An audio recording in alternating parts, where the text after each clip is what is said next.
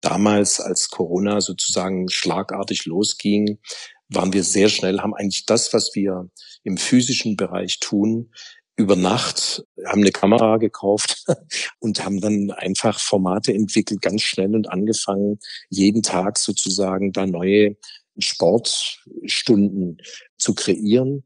Der Erfolg war, wie gesagt, überwältigend. Der Sponsors Podcast. Im Dialog mit Sportlern, Unternehmern und Visionären über das Milliarden-Business Sport. Mit Philipp Klotz. Hallo und herzlich willkommen zum Sponsors Podcast. Heute habe ich mit Marco Baldi, dem Geschäftsführer von Alba Berlin, gesprochen. Marco ist mit seinem Team überraschend deutscher Meister geworden in der vergangenen Saison in der Easy Credit Basketball Bundesliga. Überraschend deswegen, weil der Konkurrent oder der haushohe Favorit Bayern München Basketball mehr als das Doppelte an Umsatz gemacht hat. Und äh, wir wissen ja, Geld schießt nicht nur Tore, sondern wirft auch Körbe. Nichtsdestotrotz Alba in dieser Saison siegreich gewesen. Wundert euch aber nicht, ich habe Marco im Podcast zur Meisterschaft gratuliert, die O-Ton nur wenige Tage erst vergangen war. Das äh, kommt deswegen, weil wir das Interview im Juni bereits oder Ende Juni bereits geführt haben. An der Aktualität des Themas hat sich aber rein gar nichts verändert und wer den Spobus vielleicht noch im Ohr hat und das große Thema Nachhaltigkeit ist die Aktualität vielleicht noch größer geworden. Ich habe mit Marco vor allem über die einzigartige Jugendarbeit von Alba Berlin gesprochen. Und das müsst ihr euch mal auf der Zunge zergehen lassen. Der Verein beschäftigt insgesamt 150 Trainer und erreicht mit seinen unterschiedlichen Trainingsformaten jede Woche über 10.000 Schüler.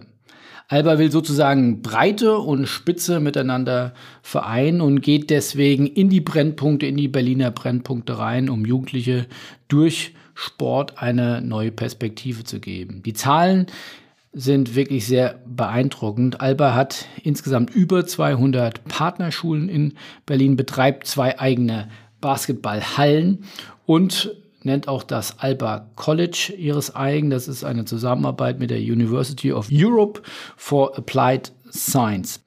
Und seit kurzem oder seit neuestem ist Alba Berlin jetzt auch noch Träger einer Grundschule im Stadtteil Wetting mit über 300 Teilnehmern. Also Wahnsinn, was die an unterschiedlichen Aktivitäten machen, um Kinder und Jugendliche in Berlin zu erreichen.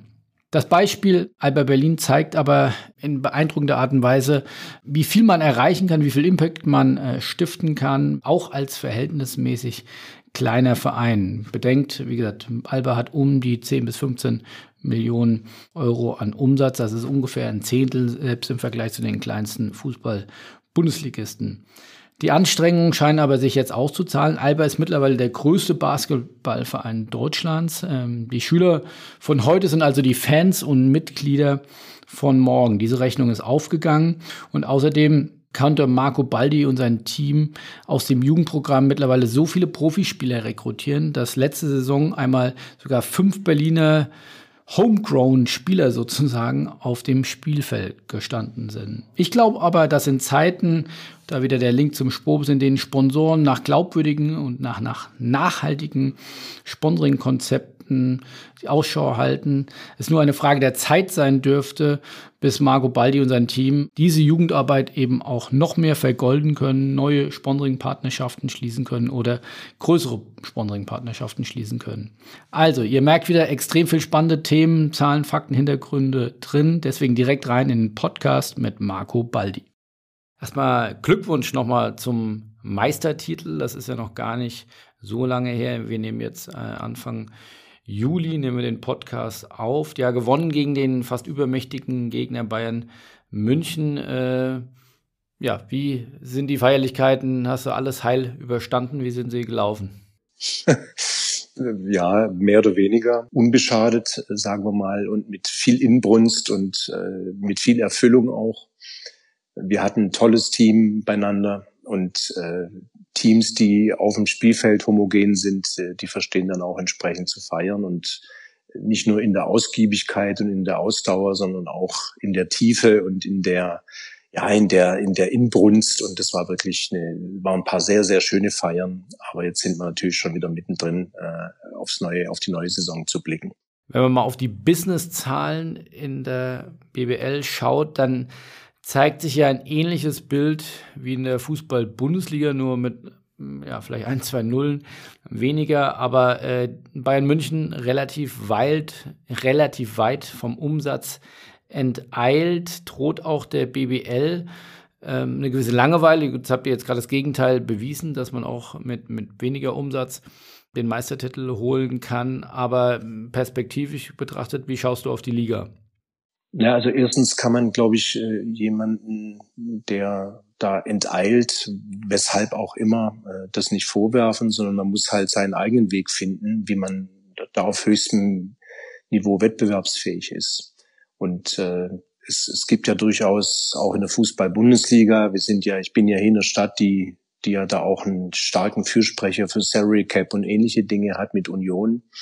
Und natürlich sind es für uns alles keine fremden Themen, weil wir haben ja im Basketball mit der NBA den größten Player sozusagen Basketball. Wir bewegen uns alle auf demselben Markt. Das geht los beim Spielermarkt und die ja da durchaus äh, äh im turbokapitalistischen Amerika durchaus auch äh, sozialistische Elemente da ein, eingeführt haben, eben mit Salary Cup und dass der, ich sag mal, das schlecht abschließendste äh, Team den besten Spieler in der nächsten Saison äh, ziehen darf äh, zunächst und all diese so ein paar, sagen wir mal, Dinge, die den Wettbewerb ausgleichen sollen. Ich glaube aber, dass der europäische Basketball oder der europäische Sport insgesamt anders funktioniert. Die Amerikaner haben seit vielen Jahren für sich die Frage beantwortet, was Sport eigentlich ist. Und das ist für die ganz klar, Profisport ist Entertainment, Punkt und dem wird alles untergeordnet. Und dann gibt's noch ein Shareholder Value, dem auch sehr vieles untergeordnet wird. Und da sind die sehr, sehr gut und in der Vermarktung, in der äh, im Marketing, in der Darstellung, in der Entwicklung ihres Produkts, da sind die unschlagbar. Ich glaube, wenn wir versuchen, dem nachzueifern, im Basketball zumindest, werden wir immer ein Plagiat sein und Plagiat ist eigentlich immer schlecht oder immer halt mindestens, sagen wir mal, zweitklassig. Insofern ist es eigentlich in Europa und in Deutschland so, dass eben jeder alles in die Waagschale wirft, um die Spiele zu gewinnen. Und da gibt es eben unterschiedliche Herangehensarten. Äh, und äh, ein großes Budget erhöht definitiv die Wahrscheinlichkeit, dass man am Ende auch ganz vorne ist, aber garantiert es nicht. Und mich freut es auch deshalb, weil ich kenne das aus dem Fußball ziemlich genau. Ich weiß, dass, ich glaube, Bayern liegt da vor Dortmund ungefähr 30, 40 Prozent drüber. Ich darf sagen, im Basketball ist es deutlich mehr. Bayern ist da mehr als beim Doppelten von uns. Und trotzdem ist es eben möglich, äh, die Meisterschaft zu gewinnen. Da braucht man langen Atem, äh, auch ein bisschen Glück. Das braucht aber Bayern auch, wenn sie Erster werden wollen. Und der Weg geht, der Weg funktioniert. Da gibt es keinen Königsweg, sondern da gibt es aus meiner Sicht nur den Weg, dass man sich mit seiner Umgebung und das, was die Umgebung besonders macht, ja, verbindet, dass man da eine enge Liaison eingeht, dass man seine ganze Umgebung sozusagen mobilisiert äh, und, und auch aufnimmt und die Stärken dieser Umgebung und die Besonderheiten. Und dann kann man, glaube ich, auch das Beste aus seinen Möglichkeiten rausholen. Ob das dann immer für ganz vorne langt, ist eine andere Geschichte.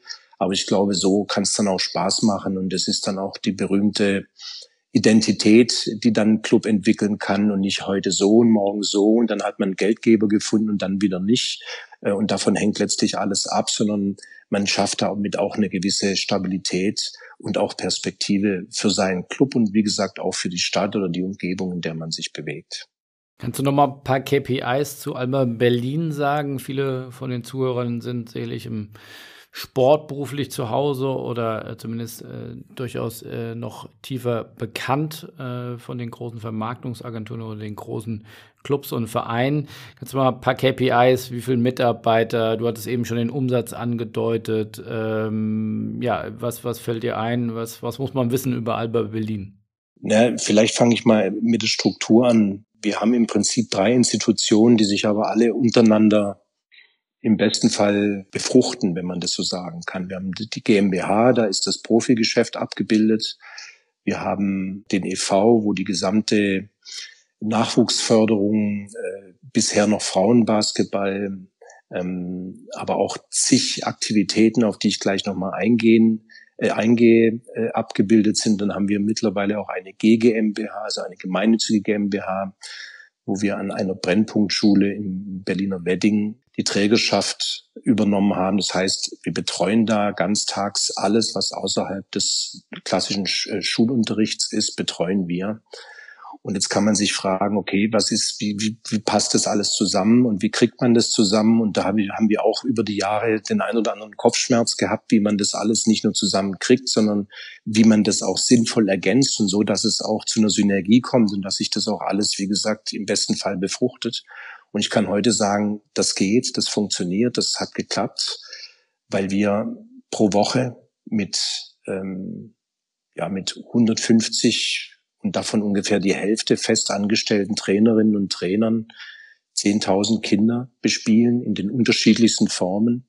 Angebote machen an Kitas, an Schulen, draußen auf Freiplätzen, in Camps, in allen möglichen äh, Erscheinungsformen. Wir gehen also im Wesentlichen, wir warten nicht nur, bis die Kinder zu uns kommen im, als Vereinsmitglieder und dort äh, Training in Anspruch nehmen, sondern äh, wir gehen auch dahin, wo sie so, schon sind und besonders dahin, wo normalerweise Sportangebote, sagen wir mal, eher ja, etwas nachlässig behandelt werden, also eher in Brennpunkte, wenn halt dann der Lehrer oder die Lehrerin ausfällt, dann findet halt kein Sportunterricht statt, kräht kein Hahn danach. Das Ganze basiert auf der Überzeugung, äh, wie mein Freund und äh, der sehr starke, ja, wie soll ich sagen, Antreiber dieser Bewegung, Henning Harnisch, immer so schön sagt, äh, darauf, auf dem Glauben, dass eine Sportbiografie eine glücklichere Biografie ist oder zumindest sein kann. Und mittlerweile ist es auch so, um jetzt einen ganz großen Cut zu machen. Wir haben von den in unserem Profikader, in dem 16, 17 Spieler sind, davon sind sechs mittlerweile gebürtige Berliner und fünf sind sozusagen aus diesem ganzen Ausbildungsprogramm herausgekommen. Also heute bezeichnet man es, glaube ich, so schön als nachhaltig und das ist auch genau unser Ziel. Nur das versetzt uns in die Lage, gegen auch, wir sind ja auch international in der höchsten Klasse, dagegen deutlich äh, finanzkräftigere Clubs, die auf völlig anderen Füßen aufgestellt sind, da halbwegs wettbewerbsfähig zu sein. Und wie gesagt, ein wichtiger, ganz großer Kern unserer Bewegung, das sind unsere, nicht nur unsere Botschafter und auch Botschafterinnen, sondern das sind ja auch so eine Art, man kann sagen, fast äh, sozial wirkende. Das sind eben Trainerinnen und Trainer, die sind alle sehr gut ausgebildet, die haben eine Perspektive bei uns, die kriegen Fortbildungen, die sind fest angestellt, die können Familie davon ernähren und die gehen eben überall dahin, wo Kinder und Jugendliche sind und bringen denen Sport, Bewegung, Spaß an der Bewegung, Teamgeist, wie bewege ich mich im Team, wie gehen wir gemeinsam Dinge an und dann später eben auch, wenn sie größer werden, auch Basketball bei. Und daraus entsteht natürlich einmal letztlich auch eine gewisse Spitze, aber daraus entsteht natürlich auch eine Community, die, die mit uns verbunden ist, die hinter uns steht, die zu unseren Spielen kommt, die uns anfeuert, die Alba gut findet. Und äh, da wir in Berlin nicht so viel Wirtschaftskraft haben, aber wahnsinnig viele Menschen, ist es, glaube ich, gut, wenn man sich in Berlin auf äh, die Anzahl der Menschen auch konzentriert und da auch viele mit einem konkreten praktischen Angebot und einem guten Angebot äh, äh, in Verbindung tritt. Und da kann, können dann eben auch sehr schöne Dinge draus entstehen. Das mit der fehlenden Finanzkraft, das dreht sich ja gerade so ein bisschen. Also ich glaube, alle großen Startups, die jetzt äh, entweder an die Börse gehen, äh, siehe Zalando oder äh, Auto 1, äh, die mittlerweile Milliardenbewertungen haben, die teilweise äh, auch mittlerweile 10.000 Mitarbeiter haben, die kommen ja mittlerweile fast alle aus Berlin. Also ich glaube, um den Spruch der Hertha fast aufzugreifen, die Zukunft gehört Berlin, glaube ich, äh, so heißt es ja. Insofern äh, arm und sexy stimmt bald, äh, glaube ich, nicht mehr. Ich, ich, ja, ich fürchte ja, wenn ich da kurz was eingrätschen kann. Ähm, nehmen wir mal München oder von mir aus Hamburg. Äh, du kennst diese diese Gefilde sehr gut. Da gibt's ein, zwei, drei Sportprotagonisten, wo sozusagen die ganze Stadt, und es sind große und kräftige Städte, auch durchaus Städte, die einen gewissen Lokalpatriotismus, äh, einen gewissen Lokalpatriotismus frönen. Also Bayern München ist ja, äh, wir wissen beide, wie, wie beliebt oder nicht so beliebt die in München selbst sind, aber welches Rieseneinzugsgebiet sie letztlich bedienen. Und da sind sie fast alleine. Es gibt noch das Eishockey-Team und das war's eigentlich. Wir haben in Berlin 110 ungefähr sind es aktuell Erstligisten. Kannst dir raussuchen, was du möchtest. Also männlich, weiblich, egal was man da nimmt, ob es Badminton ist, ob es Bowling ist, ob es äh, Tischtennis ist, alles ist erste Liga und balgt sich im Prinzip äh, um, um Medienpräsenz, bald sich um die wenigen, sagen wir mal, kräftigen, wirklich äh, kräftigen Firmen, die am Standort aktiv sind. Es werden mehr, ja, das ist richtig und das ist gut. Aber es sind halt auch schon sehr viele Firmen, die sich, sagen wir mal, eher ausprobieren. Ähm, und ich sage das jetzt, wie gesagt, gar nicht äh, weinend und, und beklagend, sondern ganz im Gegenteil. Das ist, soll nur unterstreichen, das, was ich vorhin angesprochen habe, dass man sich eben wirklich mit seiner Umgebung verbindet. Wir werden nicht in, in, in, in, in, in Berlin in den nächsten zehn Jahren wirtschaftliche Verhältnisse haben wie in München, das ganz sicher nicht, äh, und auch nicht wie in Hamburg oder wie in Düsseldorf. Dafür haben wir andere Dinge. Äh, und die müssen wir eben versuchen, auch weiter zu beatmen, aber auch uns davon beatmen zu lassen. Und das aus diesen Verbindungen, das hört sich jetzt vielleicht so ein bisschen philosophisch an, aber aus diesen Verbindungen, glaube ich, da kann eine große Kraft entstehen. Und so versuchen wir eben, ja, Teil unserer, unserer Gesellschaft, in der wir leben, zu sein und nicht nur sozusagen, ja, irgendwo einen Wettbewerb durchzuführen und zu gucken, dass wir da so weit wie möglich kommen, sondern da auch etwas tiefer einzutauchen und setzen auch viel Energie ein, die vielleicht im ersten, in der ersten Sekunde nicht so äh, sich klar erschließt, warum eigentlich. Die sollen doch Meister werden und die sollen äh, möglichst die Europa-Liga gewinnen. Äh, warum machen die da jetzt eine äh, GGMBH auf und behüten und hüten da irgendwelche Schülerinnen und Schüler? Aber am Ende, wenn man sich das etwas genauer anschaut, dann sieht man schon die Zusammenhänge und wie das auch zusammenwirken kann und da eine große Kraft ergeben kann. Und das ist eben unser Weg und ich finde den mit Berlin und das, was uns hier umgibt, gibt, sehr stimmig und sehr, ja, stimmig einfach. Aber ich finde das schon auch, und deswegen reden wir ja sehr, sehr spannend und auch sehr, ja, fast schon krass, wenn man sieht, du hast eben angedeutet, äh, weniger als die Hälfte an Umsatz, dann spekuliere ich mal ein Stück weit, äh, dass man wahrscheinlich sagt, um die 10 bis, bis, bis 12 Millionen Euro. Ich glaube, die Bayern machen momentan so um die 25 Millionen streben, haben sie jetzt jüngst bei uns im Podcast, äh, im Interview auch gesagt, möglichst schnell die 30 Millionen auch äh, zu knacken. Also es sind ja vergleichbare Umsätze dann bei euch wie in einer Handball-Bundesliga von Spitzenteams und da weiß ich, ähm, da arbeiten, sage ich mal, fünf bis zehn äh, festangestellte Mitarbeiter auf der Geschäftsstelle.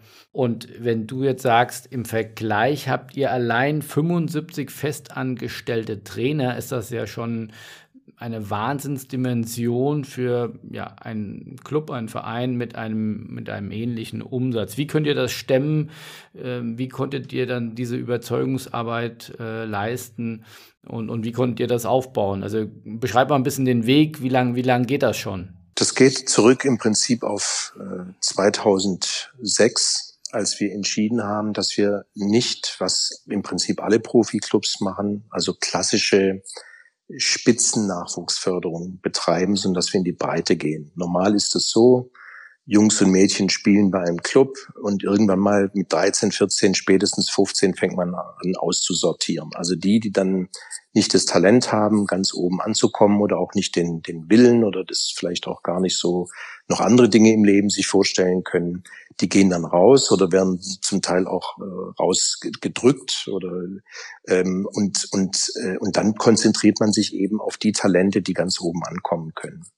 Wir haben damals sozusagen sehr bewusst den Weg gewählt, dass wir auch denen, von denen wir wussten, dass sie eben nicht ankommen können, ganz oben ankommen können oder wollen, dass die trotzdem bei uns bleiben. Das war eigentlich so die Geburtsstunde. Wir hatten schon die Jahre davor eine sehr erfolgreiche Jugendarbeit. Wir haben zig Nationalspieler entwickelt, gemeinsam mit TuS Lichterfeld. Das war so eine sehr spezielle Kooperation.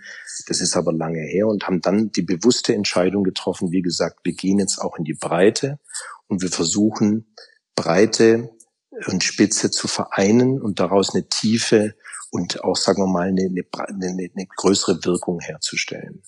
Ich kann äh, sagen, dass wir heute, äh, die Zahlen stimmen, die du vorhin gesagt hast, ungefähr, wir haben natürlich heute ein komplett anderes Portfolio. Also wir können Partnern eben nicht nur ein Spitzenteam und äh, äh, eine gewisse Reichweite über unsere, unser Profiteam anbieten, sondern wir können auch eine ganz tiefe Verankerung, eine gesellschaftliche Verankerung, CSR äh, äh, orientierte Maßnahmen, das können wir alles sozusagen in einem Paket anbieten, was natürlich auch für Partner interessant ist.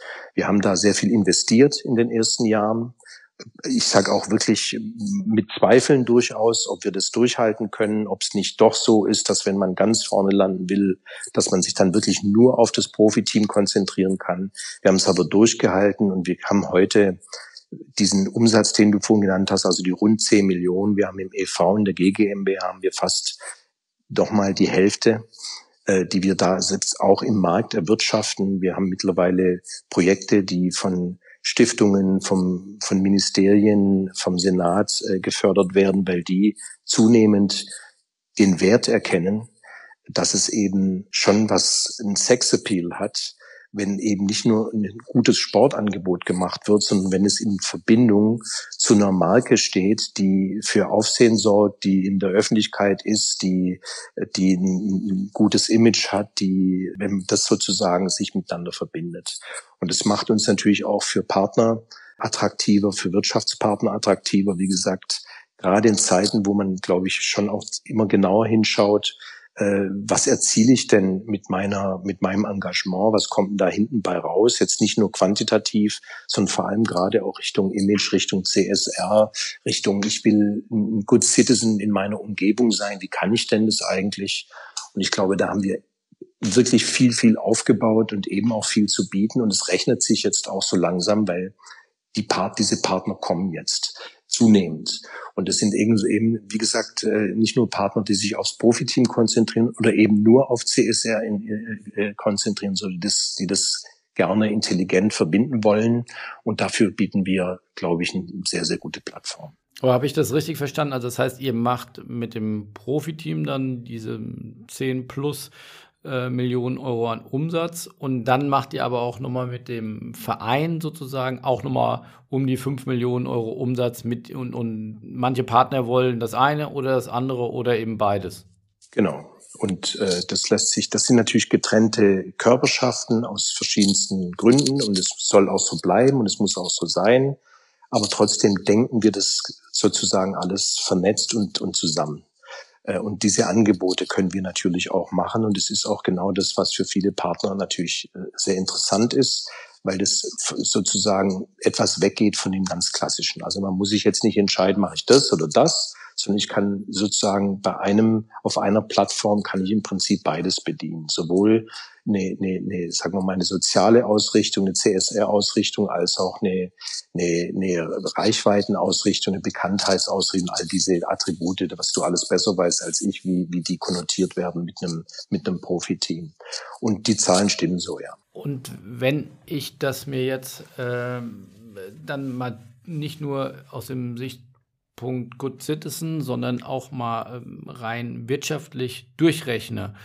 Äh, also tut ihr das, wenn ihr sagt, wir bespielen 10.000 Schüler die Woche, wie viel bleiben davon dann am Ende dann auch als Mitglieder hängen oder gibt es solche Ziele oder sagt man nur, wir wollen da wirklich nur die, die erstmal den, den Sport vermitteln, Basketball vermitteln, gute Werte vermitteln, aber oder gibt es dann auch, und ich finde, das ist ja 0,0 was Schlechtes, dann auch ähm, Ziele, wo man sagt, ja, die sollen dann schon auch bitte Mitglied werden, etc., etc., etc. Gibt es solche Überlegungen bei euch?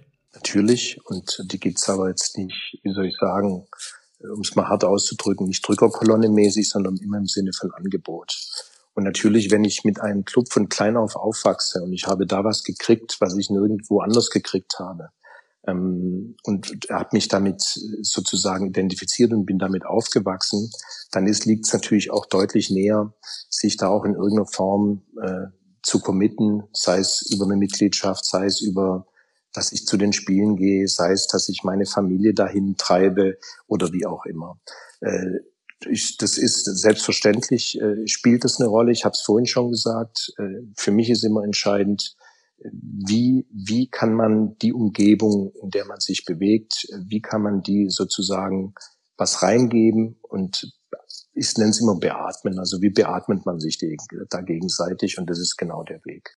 Wie viele Mitglieder habt ihr als, als Basketballverein? Ja, wir sind jetzt, glaube ich, so bei 2700. Wie gesagt, wir, wir sind da noch an den Anfängen. Wir wollen das auch nicht überstrapazieren. Wir wollen jetzt auch nicht jeden Tag jeden irgendwas äh, hier, du solltest und da leuchtet irgendwas auf und dann muss man nur klicken und dann hat man's. So nicht. Gleichzeitig arbeiten wir natürlich auch äh, daran, wie wir kommunikativ auch individuell sagen wir mal, die einzigen, die einzelnen Gruppen und die einzelnen, einzelnen Menschen, die bei uns, sagen wir mal, in irgendeiner Form assoziiert sind, wie wir denen das präsentieren und anbieten können, was sie, was sie sich auch wünschen. Und nicht jetzt an alle das Philipp Klotz äh, äh, Trikot mit zehn Prozent Rabatt jetzt an alle, sondern wirklich schon so, dass wenn es geht, das, das sind wir aber ganz in den Anfängen noch, dass man eben weiß und auch aufnimmt, was wollen unterschiedliche Individuen und Gruppen und haben wir dafür auch das Passende. Ähm, nicht nur wirtschaftlich, aber auch wirtschaftlich. Da geht es auch um, um, um Formen. Es gibt zum Beispiel, wir nennen es immer diese, sehr wichtig sind uns diese niedrigschwelligen Einstiege. Also dass man nicht erst äh, Mitglied werden muss in einem Club, bevor man dann überhaupt mal ein Training machen kann äh, oder sowas, und dann, wenn man dreimal nicht gekommen ist, dann macht der Trainer dicke Backen und sagt, wenn du das vierte Mal wieder nicht kommst, dann musst du aber, dann will ich mit deinen Eltern sprechen oder so, sondern dass das auf einer, auf einer, auf einer entspannten Freiwilligkeit und Lust beruht und dass es da auch offene Möglichkeiten gibt und dass es da eben nicht nur um Leistung und, und geht, sondern da geht es um, um Bewegung und Begegnung, dass man da gleichgesinnte Menschen in meinem Alter trifft, äh, die man normalerweise nicht trifft, die aus allen Ecken der Stadt irgendwo herkommen.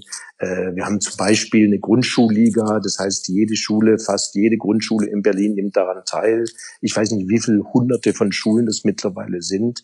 Und da treffen sich natürlich Schulen und da entstehen Verbindungen, die es normalerweise in der Stadt gar nicht gibt. Und es ist natürlich total wertvoll, nicht nur im Sinne von, wie soll ich sagen, äh, dass die alle Alba toll finden, sondern es ist auch in dem äh, Sinne wertvoll, dass da natürlich auch vollkommen unterschiedliche soziale Schichten, Herkünfte, äh, geografische, die sich sonst nie über den Weg laufen würden, das trifft sich da halt alles.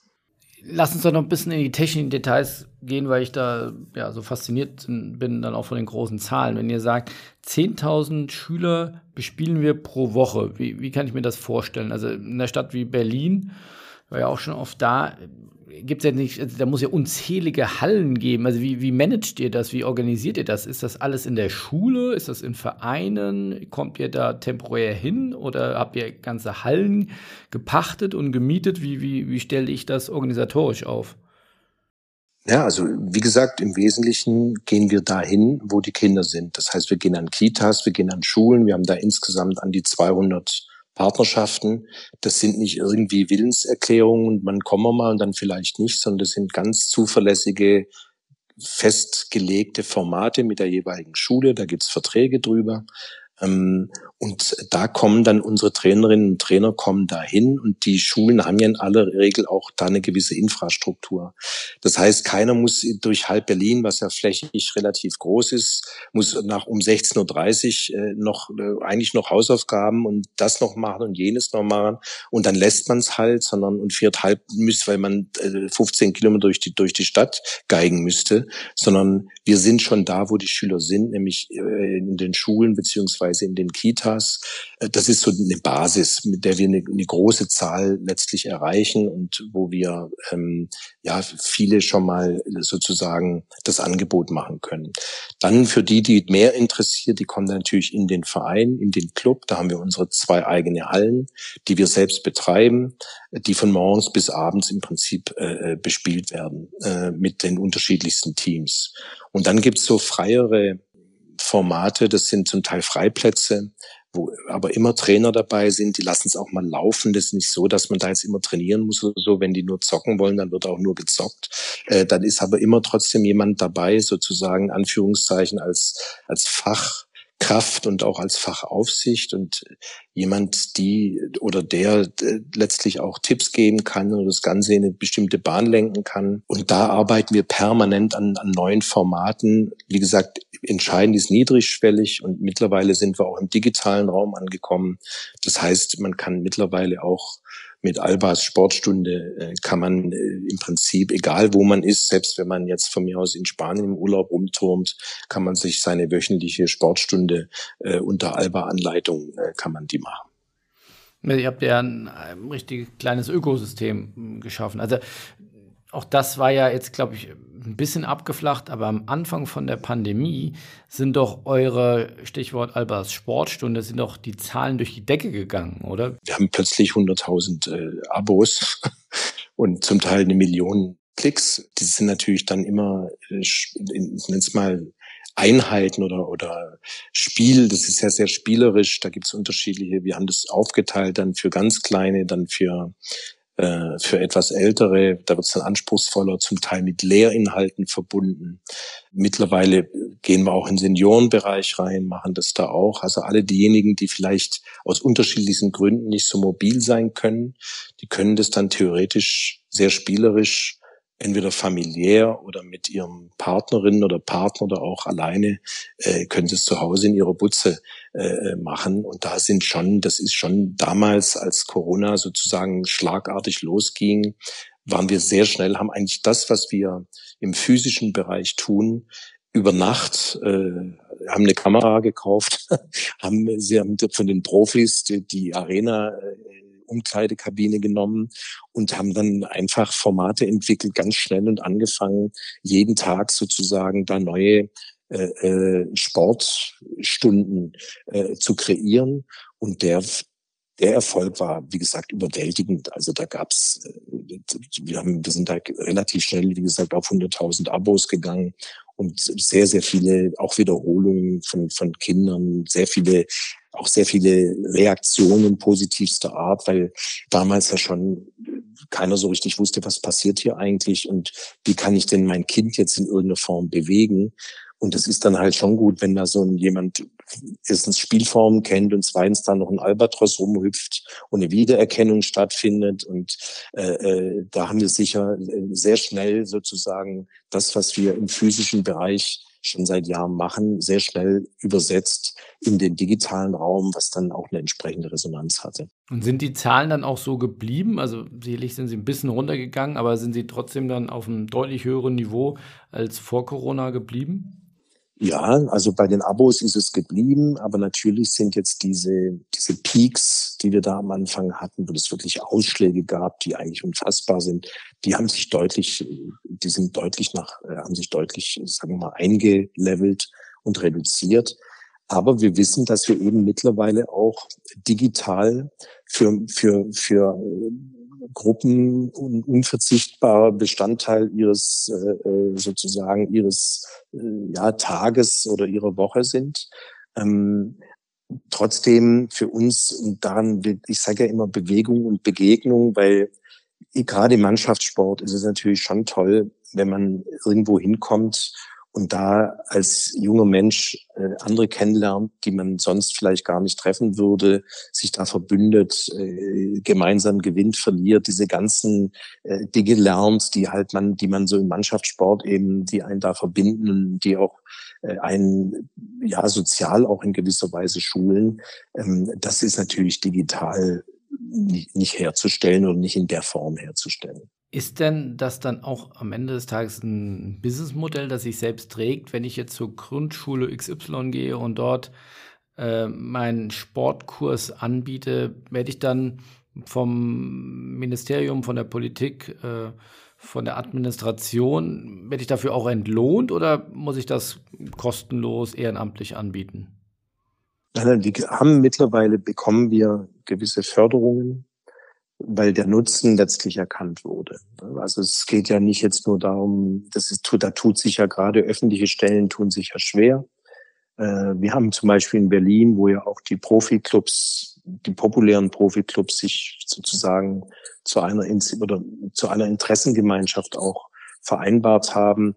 Da gab es das Programm Alba macht Schule, gibt seit ich glaube, 15 Jahren. Mittlerweile gibt es ein Programm, das vom Senat gefördert wird. Das heißt, Profiklubs machen Schule, beziehungsweise auch mittlerweile Profiklubs machen Kita.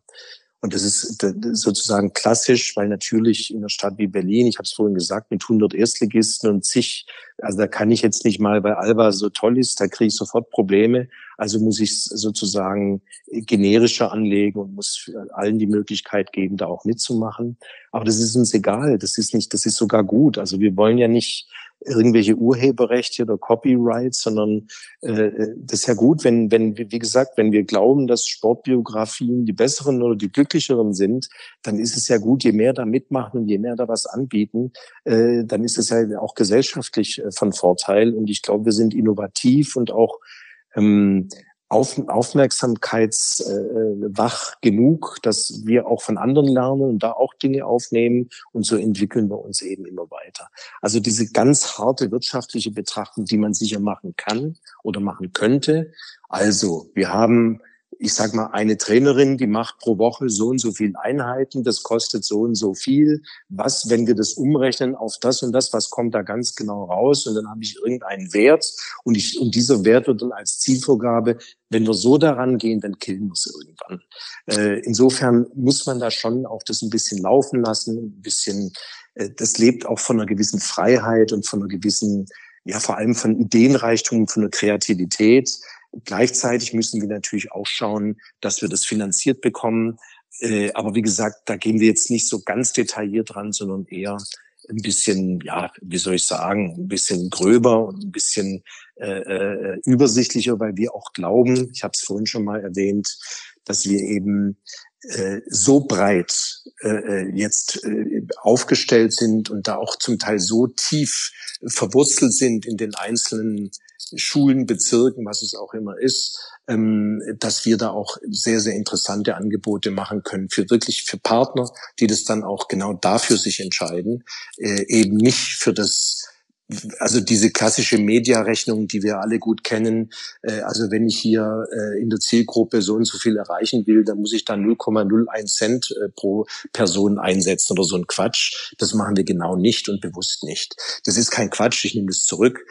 Aber es ist eine, eine aus meiner Sicht äh, zu enge Betrachtung, wenn man wirklich als als als Company, als als sich als als Good Citizen, sich als gesellschaftlicher Akteur als, als Firma da auch zeigen möchte, dann reicht es aus meiner Sicht nicht, wenn man da nur auf äh, Zielgruppen, äh, äh also Zielgruppeneffizienz sozusagen geht. Hast du eine Zahl, gibt es eine Zahl, jetzt selig grob geschätzt, aber wo du sagst, so und so viele Kinder erreichen wir mindestens einmal im Jahr mit unseren Programmen?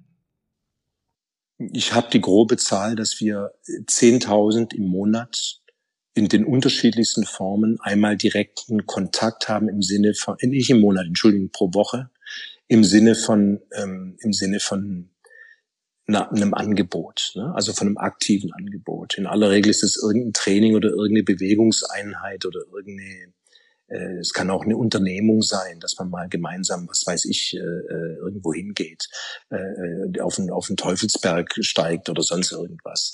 Ähm, und das, also das, das können wir schon, das wissen wir ziemlich genau, das sind pro Woche 10.000. Und das, das Wichtige ist, dass da eine Regelmäßigkeit und vor allem eine Zuverlässigkeit drin ist. Unsere Erfahrung ist, dass es, ich will nicht sagen, nichts Schlimmeres, aber wirklich schlimm ist, wenn man sozusagen äh, angefüttert hat, äh, Kinder darauf äh, abfahren, sich darauf verlassen und dann wird das Angebot wieder äh, entzogen. Und das ist genau, warum Ehrenamt in der Größenordnung, in der wir da agieren, äh, nicht funktioniert. Also so, eh, so toll und wichtig und, und wertvoll das Ehrenamt ist. Ich will, dass das bitte auf keinen Fall in falschen Hals kommt. Aber wenn man eine ganz große Zuverlässigkeit und Nachhaltigkeit im Angebot äh, aufbauen und vor allem aufrechterhalten will, dann wird es, dann wird man investieren müssen, dann wird man auf Menschen äh, zurückgreifen wollen, die A, sich weiterentwickeln, die da eine Perspektive drin sehen und die das eben nicht nebenher machen oder weil sie gerade die Zeit haben, weil sie noch nebenher studieren oder so, weil das Studium ist dann irgendwann mal beendet und dann gehen die weg mit ihrem Beziehungsgeflecht, mit ihrem Know-how, mit allem, was da sozusagen in der Zeit aufgebaut wurde. Und das kann man sich eigentlich, wenn man das nachhaltig und dauerhaft betreiben möchte, kann man sich das eigentlich nicht erlauben. Aber das, dann reden wir schon, wenn wir über 75 festangestellte Trainer reden, jetzt mal nur grob geschätzt, was sie dann verdienen, aber ähm, rede ich schon über eine locker siebenstellige Gesamtinvestitionssumme äh, an Gehältern, die ich äh, pro Jahr bezahlen muss. Ja, natürlich. Also die fünf Millionen, die wir sozusagen im sozialen Bereich, wenn ich das so nennen darf, äh, haben, das sind natürlich keine Einnahmen oder das sind natürlich keine Profits. Also das sind natürlich, äh, das sind Gelder, die sozusagen auch alle aufgewandt werden, um dann letztlich die Aktivitäten durchzuführen. Natürlich sehr, sehr personalintensiv im Wesentlichen, weil darauf basiert alles und besteht, äh, darauf ja, besteht alles.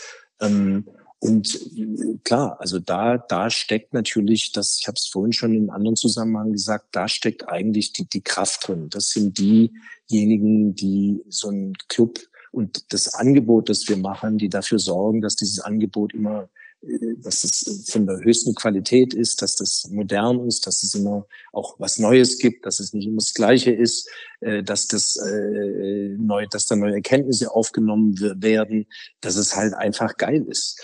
Ähm, und und das geht nur, wenn man da Menschen hat, die das mit einer Begeisterung machen, aber die natürlich das auch als ihren Beruf und als ihre Ausrichtung verstehen.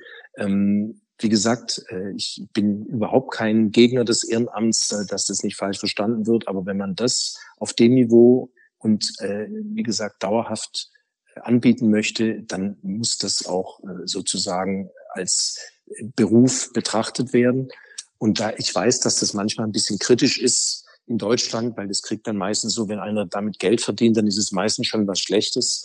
Und ich finde im Gegenteil, also das ist im Prinzip reinste Sozialarbeit, äh, was da geleistet wird.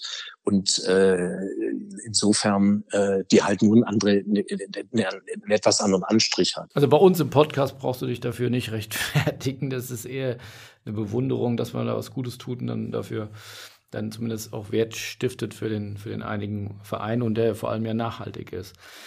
Ähm, Nochmal noch mal weiterer Punkt, den ich dann spannend finde, du hast es eben so im Nebensatz gesagt, aber es ist ja schon ja, enorm genug, sag ich mal, diese, diese 75 Trainer zu haben, mit diesen Strukturen, die du eben angerissen hast. Jetzt seid ihr noch einen Schritt weitergegangen und seid jetzt noch Träger einer Schule. Also ich kann mir nur ansatzweise vorstellen, äh, in dem bürokratischen Deutschland, in dem wir erleben, wie, wie aufwendig das ist. Was, was hat es damit auf sich? Was ist das jetzt nochmal einen Schritt weiter gegangen?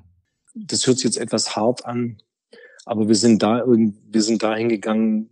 Also das muss man einfach auch persönlich erleben, wie sich Menschen freuen, die sich sonst äh, nicht besonders, sagen wir mal, beachtet fühlen ähm, weil für die interessiert sich eigentlich keiner. Das ist immer ein Problem. Das sind Problemschulen, da ist alles schwierig, da gibt's keine Mittel, es fehlt hinten und vorne, es fehlt an, an Lehrkräften, es fehlt an Bausubstanz, da ist das geschlossen, da ist jenes geschlossen, es fehlt übrigens auch an Sozialarbeit, es fehlt an Hort mit, es fehlt an allem. Und wir hatten eine Schule, das haben, die haben länger mit uns, haben immer wieder gesagt, könntet ihr euch das nicht vorstellen? Und wir haben gesagt, wow, da gehen wir aber schon echt auch ein Stück weit weg von, von unserem Kern.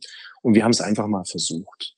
Und es hat wirklich hervorragend, wirklich ganz toll funktioniert. Ich sage nochmal, dass wir suchen immer nach Möglichkeiten, wie wir sozusagen Bildung, Sport und mittlerweile auch, man kann sagen, Sozialraumplanung, wie wir das alles unter einen Hut kriegen. Ich muss jetzt ein bisschen springen. Wir haben zum Beispiel in Gropiusstadt, da haben wir sogenannte, eine sogenannte Kiezkoordinatorin, die bringt da alle zusammen. Das heißt, die bringt das Bezirksamt zusammen, die bringt die, die, die Institutionen, die, die Bildungsinstitutionen zusammen, die bringt die Wohnbaugesellschaften zusammen. Gropiusstadt gibt's ja, wer das nicht weiß, ähm, das ist ja so ein, ja, so ein, auch so ein richtiger Hochhausbezirk.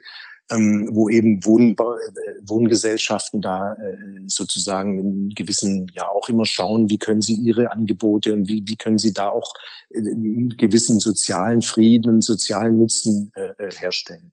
Und da gehen wir mittlerweile rein. Das heißt, es geht immer darum, Dinge zu verbinden. Ich bin jetzt ein bisschen gesprungen, aber das ist der Grundgedanke. Und so ist es ähnlich auch bei einer Trägerschaft von einer Schule.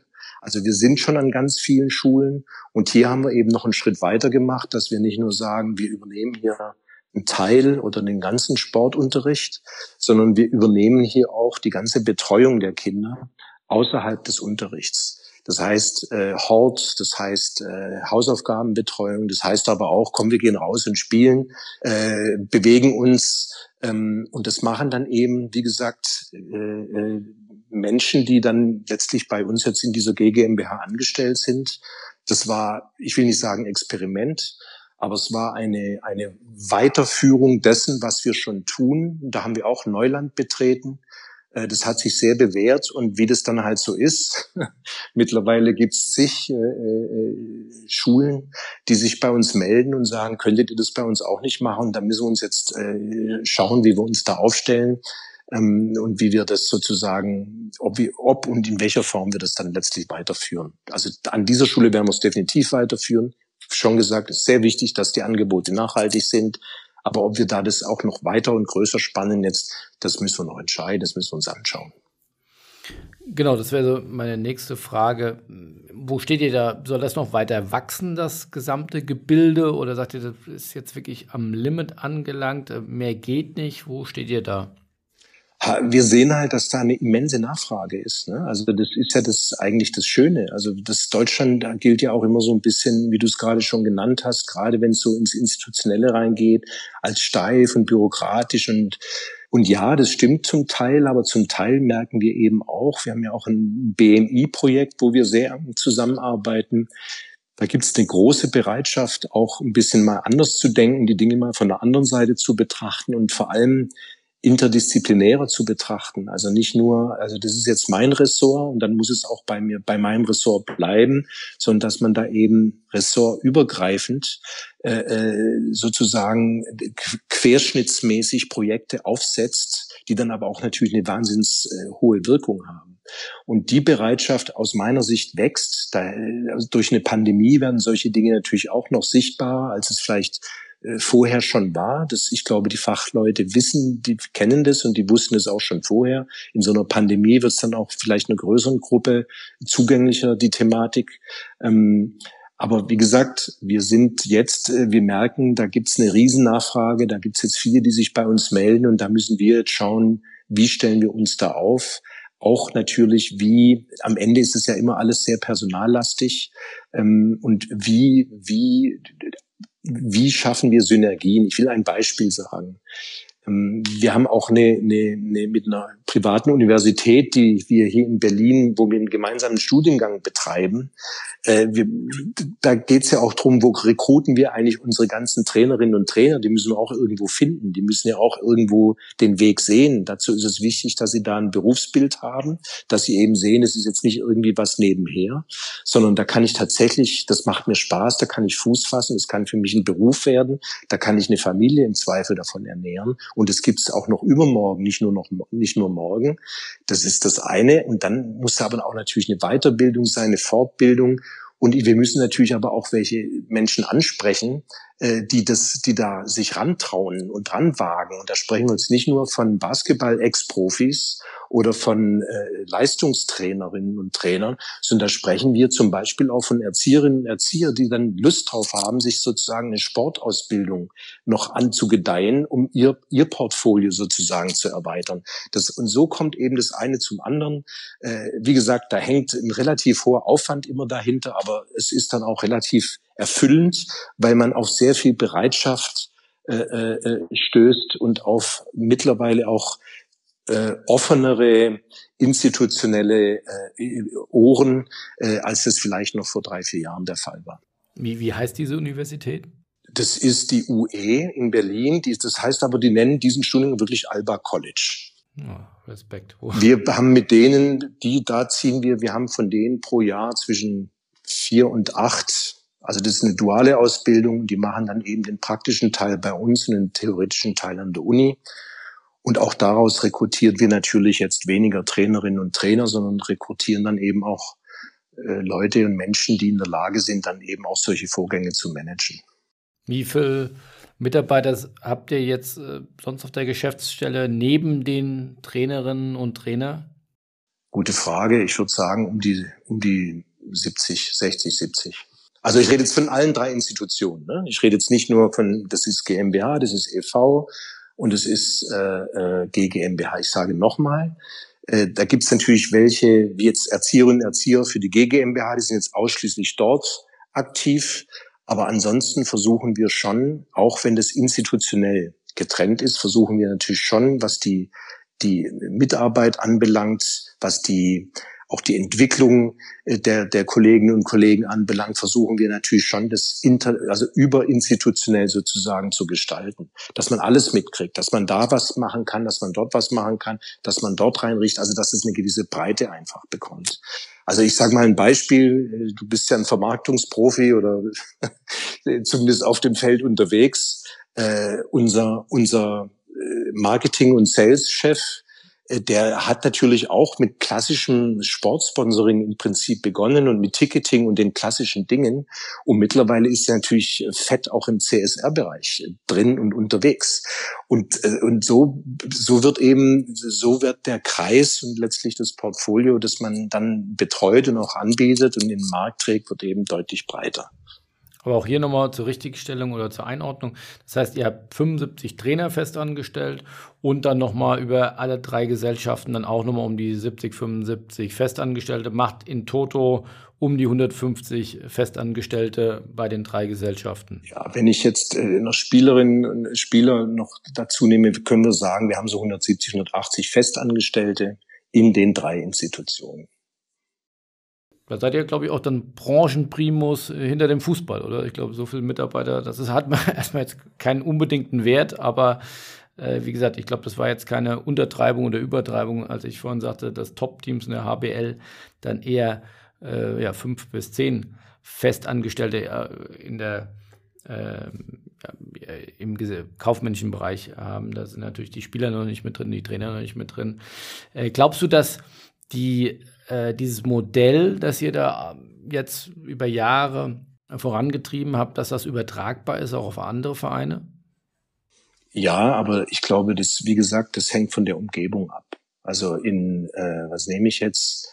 In Bayreuth äh, kann ich das natürlich auch machen, aber natürlich niemals in dieser Breite und dann auch nicht in, in, in der Tiefe. Und deshalb mein Plädoyer, was ich ganz am Anfang gehalten habe, ich glaube, wer im Sport in der Spitze erfolgreich sein will, muss das, was seine Umgebung an, an, an Kraft, an Stärke, an, an, an Möglichkeiten ausstrahlt und, und hat, auch für sich in irgendeiner Form verwertbar machen und sich damit äh, irgendwie zu, zu, zusammentun. Wir kennen alle die Geschichte vom HSV ähm, wo alle Bauchschmerzen kriegen. Wir kennen genau die gleiche Geschichte von Bayern München, wo eben genau das eigentlich passiert, dass ein praktisch fast Monopol, kann man sagen, ähm, in einer, einer Stadt, in einem ganzen Bundesland, äh, dass man praktisch an keiner Stelle sozusagen um die rumkommt, wenn man gesellschaftlich irgendwie dabei sein will. Ich habe es jetzt vielleicht nicht ganz korrekt, schon gar nicht politisch korrekt ausgedrückt, aber äh, das ist natürlich eine Kraft, die nicht von alleine sich stellt, aber das ist eine Nutzung dessen, wo man sich eigentlich befindet und wie was das hat was mit Mentalität zu tun, es hat aber auch was mit mit mit Wirtschaftskraft, mit mit mit Anzahl, mit Quantität, äh, Quantitäten und so weiter zu tun. Und ich finde, wie gesagt, das muss deshalb kann unser Modell also die, wir haben ja, wir sind ja nicht Primus, weil wir die meisten Angestellten haben wollen, sondern wir machen ja auch vollkommen andere Dinge als jeder andere Profiklub, den ich zumindest kenne. Ähm, und und äh, die, diese, das geht aber in Berlin, wie wir sehen, kann das sehr gut aufgehen. Ob sowas auch woanders funktionieren kann, aufgehen kann, ähm, ich glaube ja. Aber äh, dann wird es immer auch äh, abgestimmt sein müssen auf die Besonderheiten in seiner Umgebung, in der man sich dort befindet. Aber am Ende des Tages lechzen doch alle nach einer gewissen Uniqueness, nach einer gewissen Authentizität, nach einer Nähe zu äh, der Stadt und den Menschen. Und dafür ist das ja mal äh, davon unabhängig, ob man jetzt auch noch intrinsisch motiviert ist, äh, Dinge besser zu machen, äh, lebenswerter zu machen, ist das doch ein ganz toller Weg, um ja die, die Mutter aller Authentizität. Also wenn man sich um die Kinder, die Kinder der Stadt kümmert, kann das ja nicht so schlecht sein und, und erobert man ja sozusagen die, die Herzen im, im Sturm.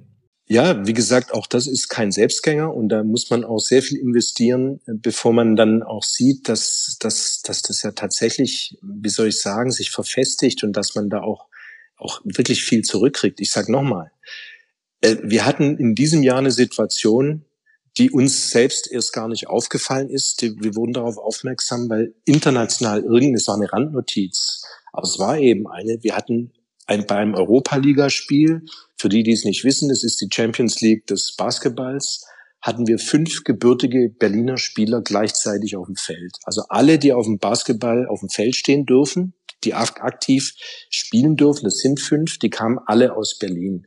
Ich weiß nicht, wann das das letzte Mal im, im Profisport das gegeben hat. Und ich sage auch gar nicht, dass das ein Ziel sein muss oder dass das was wahnsinnig Wichtiges ist. Ich sage nur, daran erkennt man, äh, wie wir arbeiten und wie hier Dinge zusammenkommen. Und es gibt nun mal sehr, sehr viele Berliner im Verhältnis an die vier Millionen. Und wenn wir die alle sozusagen, oder nicht alle, aber viele von denen auch in jungen Jahren schon Wert geben, also äh, oder was geben, was sie, was sie, womit sie sich identifizieren können, äh, dann hilft es äh, wahrscheinlich denen, aber uns auch. Und die Presse in, in Berlin nimmt das auch dankbar auf. Also in Berlin ist das auch Thema und ist auch bekannt. Ja, das, wie gesagt, das ist jetzt immer die nächste Frage dann, und da kommen ja dann andere Gefilde. Ähm, also PR-mäßig, äh, ich, ich kenne das ja auch. Ich bin ja jahrelang, ich mache das jetzt äh, in meinem, es kommt jetzt, glaube ich, meine 32. Saison. Also ich habe Alba sozusagen from scratch, vom ersten Tag an äh, betreue ich das, seit es das gibt. Und da habe ich ja auch viel erlebt und habe eben auch schon mitgekriegt, wie das ist und wie man, wie wahnsinnig auf die Schulter geklopft wird, wenn man Erster ist ähm, und, und äh, dass es eigentlich im Sport immer nur darum geht. Und wenn man aber dann halt mal noch ein paar andere Punkte hat, dann wird es, äh, dann wird es schwierig.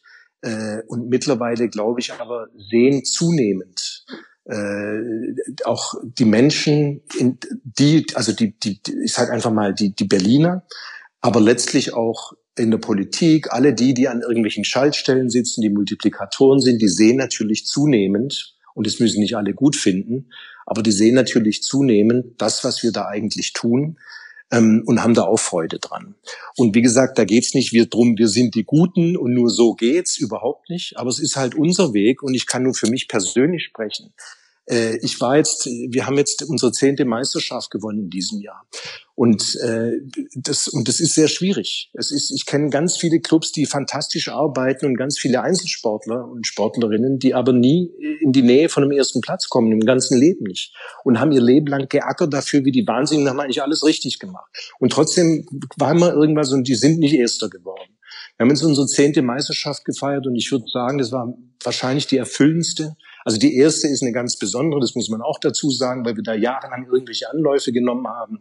Aber das ist wahrscheinlich die erfüllendste, weil es eben uns gelungen ist, das, was wir uns konzeptionell äh, sozusagen vorgenommen haben, auch in, eine, in ein Ergebnis zu führen, was halt im Sport jeder sofort anerkennt. Der erste Platz ist im Sport äh, die Goldmedaille, das versteht jeder, das erkennt jeder sofort an. Darum geht's auch irgendwie. Und wenn man das dann auf diesem Weg macht, ähm, dann jetzt mal unabhängig von der Anerkennung für mich ganz persönlich und ich glaube auch für viele äh, meines ich, meiner Mitstreiterinnen und Mitstreiter da ist das eben auch dann was Besonderes und was Erfüllendes, wenn man sieht, dass man das eigentlich so hingekriegt hat oder auf einen anderen Weg hingekriegt hat, als es vielleicht üblich ist. In dem Sinne, sehr vielen Dank für deinen Einblick, gutes Gelingen und dann hoffentlich auf sehr bald.